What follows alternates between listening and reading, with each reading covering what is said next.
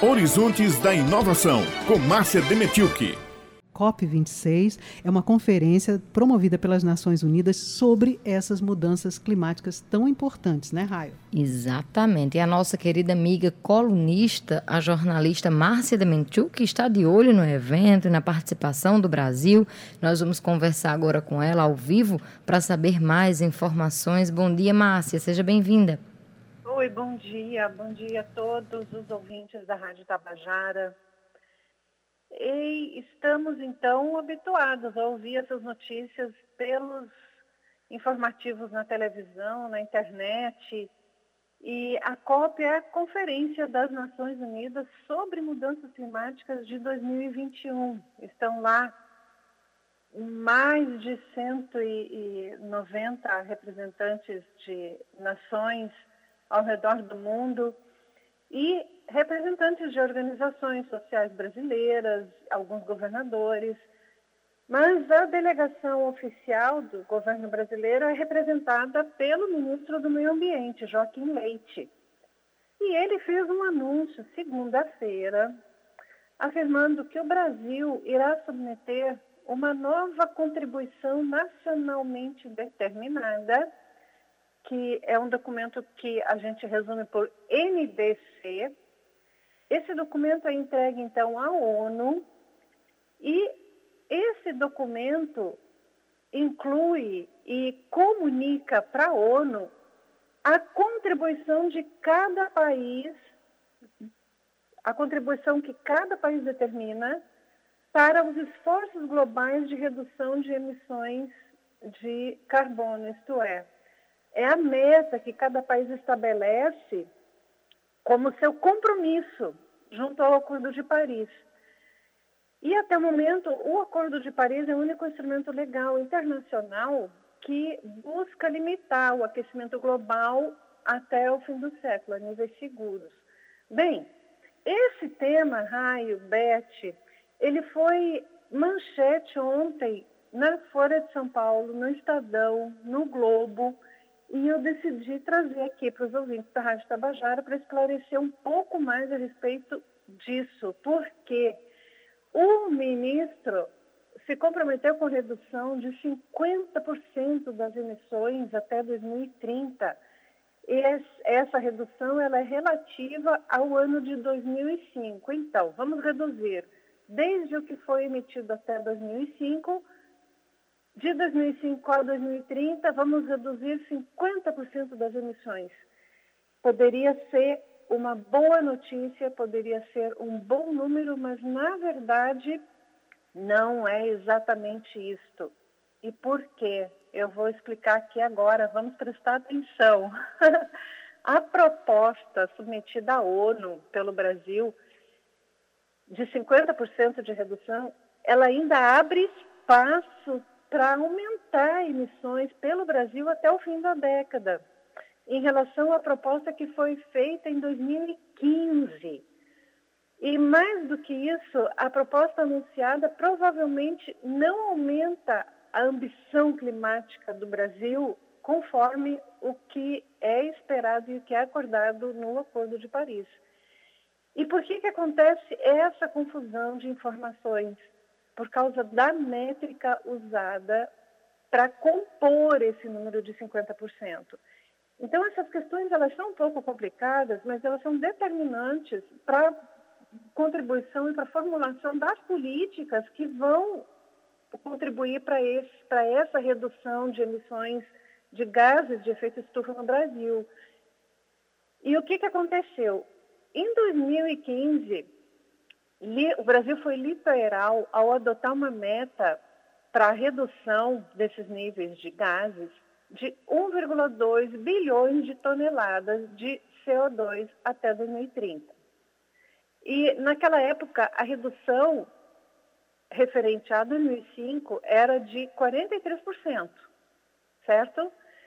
Então, esse número foi definido em 1,2 bilhões de toneladas. Em dezembro de 2020, o ano passado, foi há pouco tempo atrás, o governo brasileiro atualizou essa NDC, esse documento, né? Ele, ele disse assim, olha, nós vamos então uh, tomar como base um nível mais alto de toneladas de emissão de carbono em 2005 e passou esse número para 2,8 bilhões de toneladas. Aí já deu uma diferença de 400 bilhões de toneladas de emissões a mais.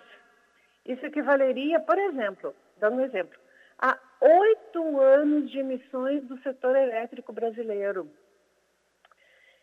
E por isso se falou em, do, em 2020 que o Brasil deu uma pedalada climática. A gente ouviu os noticiários naquela época, né? Pronto. Aí, chegando agora, na segunda-feira, dia 1 a MDC anunciada não especificou esse número absoluto da meta. Vocês entendem? Não há um número absoluto. Olha, nós vamos reduzir 2 bilhões de toneladas. Não tem esse número. Esse número de 50% ocorre porque a proposta foi calculada usando duas métricas diferentes. Em 2015 foi usado um tipo de medição, em 2020 foi usado outro tipo de medição.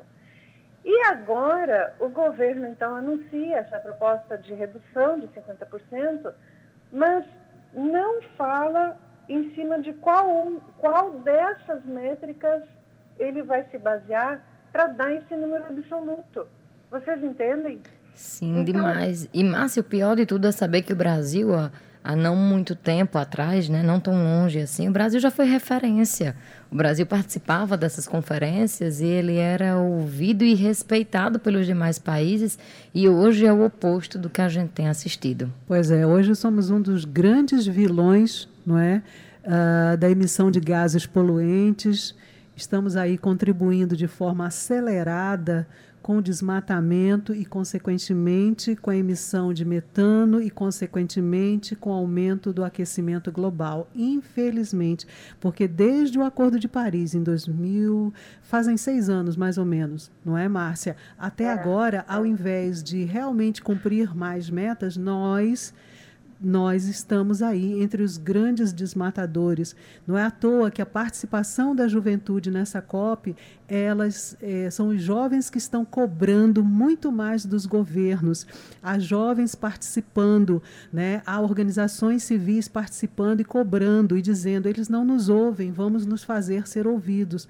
Por quê? Porque nós estamos aí desmatando e vamos deixar o quê? Como os jovens dizem, dizem nós queremos, nós só, só temos 10 florestas a nível mundial ainda no planeta.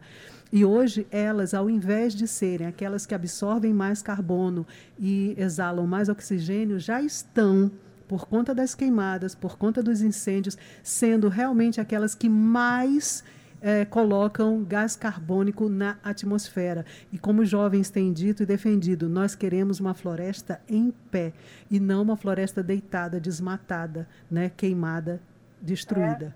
É. E os jovens ainda estão aprendendo como se dá e como se executam, se fazem essas políticas. Isso é o mais importante, como se fazem esses acordos e essas articulações porque tudo isso se dá em nível político e econômico. Nós sabemos que a economia tem uma grande parcela nessas resoluções todas. E vejam só mais um ponto que eu vou trazer é que um estudo do professor Raoni Rajão, ele é da UFMG, ele publicou esse estudo uh, logo em seguida que foi dada a meta do governo federal. Esse estudo circulou ontem pelas redes sociais ele fez junto com outras organizações ambientais, então é um, um estudo muito sério. Ele calculou essa nova proposta de 50% e ela chega à mesma proposta de 2015, ou seja, não, não chega a ampliar nada. Só que, pelo estudo, vejam só, o, os percentuais, se forem consideradas as duas métricas, os percentuais de redução deveriam ser 63%, de acordo com uma métrica, e 80% com relação a outra métrica. E o governo federal estabeleceu 50%. Ou seja, nós estamos muito aquém. Isso para nós chegarmos ao proposto pelo Acordo de Paris. E o Acordo de Paris propõe o quê? Que se reduzam os gases de modo que o planeta não aqueça além de 1,5 grau, centígrados, um grau e meio. Então, esse aquecimento de um grau e meio é, é muito elevado em níveis planetários, né? E em várias, várias, vários pontos, isso é muito prejudicial para várias uh, situações climáticas. Então é isso, minha gente. Estamos diante desses, desses, dessas discussões lá e vamos lembrar que nós temos uma paraibana. Beth falou da, da, dos jovens que estão lá e nós temos uma representante aqui da Paraíba, que é a Micaele, Micaele Farias, vai levar e vai ler lá na COP a carta aprovada no encontro da juventude ativista do Nordeste pelo, sobre o clima. Maravilhoso isso. Pois é, muito bom, excelente representação.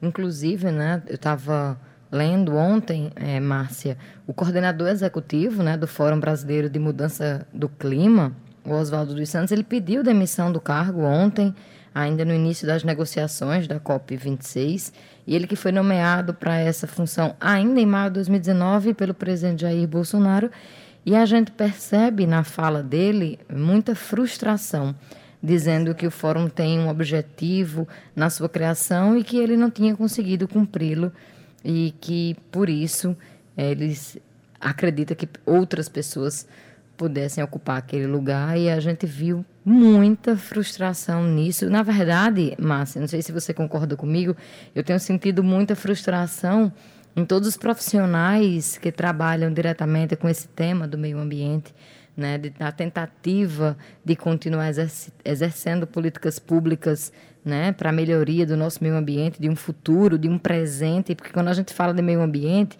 é como se a gente estivesse falando de algo muito longe, né? Do tipo, não, para que a vida das próximas gerações. A gente também está falando da nossa é. vida. Claro que a gente está falando também das futuras, mas a gente está falando da nossa. E eu sinto uma frustração geral em quem lida com esse tema por não estar conseguindo, de fato, é, aplicar, exercer uma mudança efetiva, nem no presente, nem é, visualizar nada assim para o futuro. É, porque alguns governos, como o nosso, parecem achar, não é raio, Márcia? O governo que, federal. Exatamente, o governo federal. Que os recursos naturais são inesgotáveis, que vão durar para todo sempre a eternidade, e não é assim. Exatamente. É, minhas queridas e ouvintes, a política que o Brasil escolheu seguir é a política do desenvolvimento do agronegócio. Ou seja, bois para pastarem precisam de espaço. E esse espaço tem muito na Amazônia. Mas esse espaço está sendo ocupado por árvores, pela mata. Então, esse conflito se dá. E o governo federal enfraqueceu todos os sistemas de fiscalização e de uh, execução das políticas públicas ambientais no Brasil. O ICMBio, o IBAMA, uh, os próprios institutos, o INPE, que traz uh, dados sobre justamente o clima e mudanças climáticas, né, estudos sobre mudanças climáticas. Então, diretores foram demitidos, profissionais foram demitidos, as pessoas que continuam trabalhando lá trabalham de mãos amarradas e a, não está sendo possível executar o que antigamente vinha sendo executado. E são então, silenciados, viu, Márcia? Eles é. não podem conversar com a imprensa. A gente já tentou várias vezes conversar é. com alguns coordenadores do ICMBio, por exemplo, Exatamente. e eles são proibidos. Proibidos.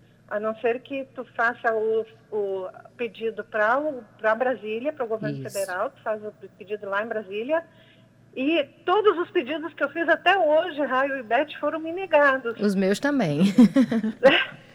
que coisa, né? Triste. Enfim, vamos continuar acompanhando. A COP vai até dia 12 de novembro, tá? E muitas coisas ainda estão para acontecer. Vamos ficar ligados, porque esse é um assunto que se trata de presente e futuro. O passado passou, já fizemos o que fizemos. Mas agora a gente pode mudar, certo? Certo. Isso. Muito obrigada, viu, minha querida amiga Márcia Dementiuk, por mais uma coluna aqui no nosso Jornal Estadual e até a próxima quarta-feira. Até, um abração, gente.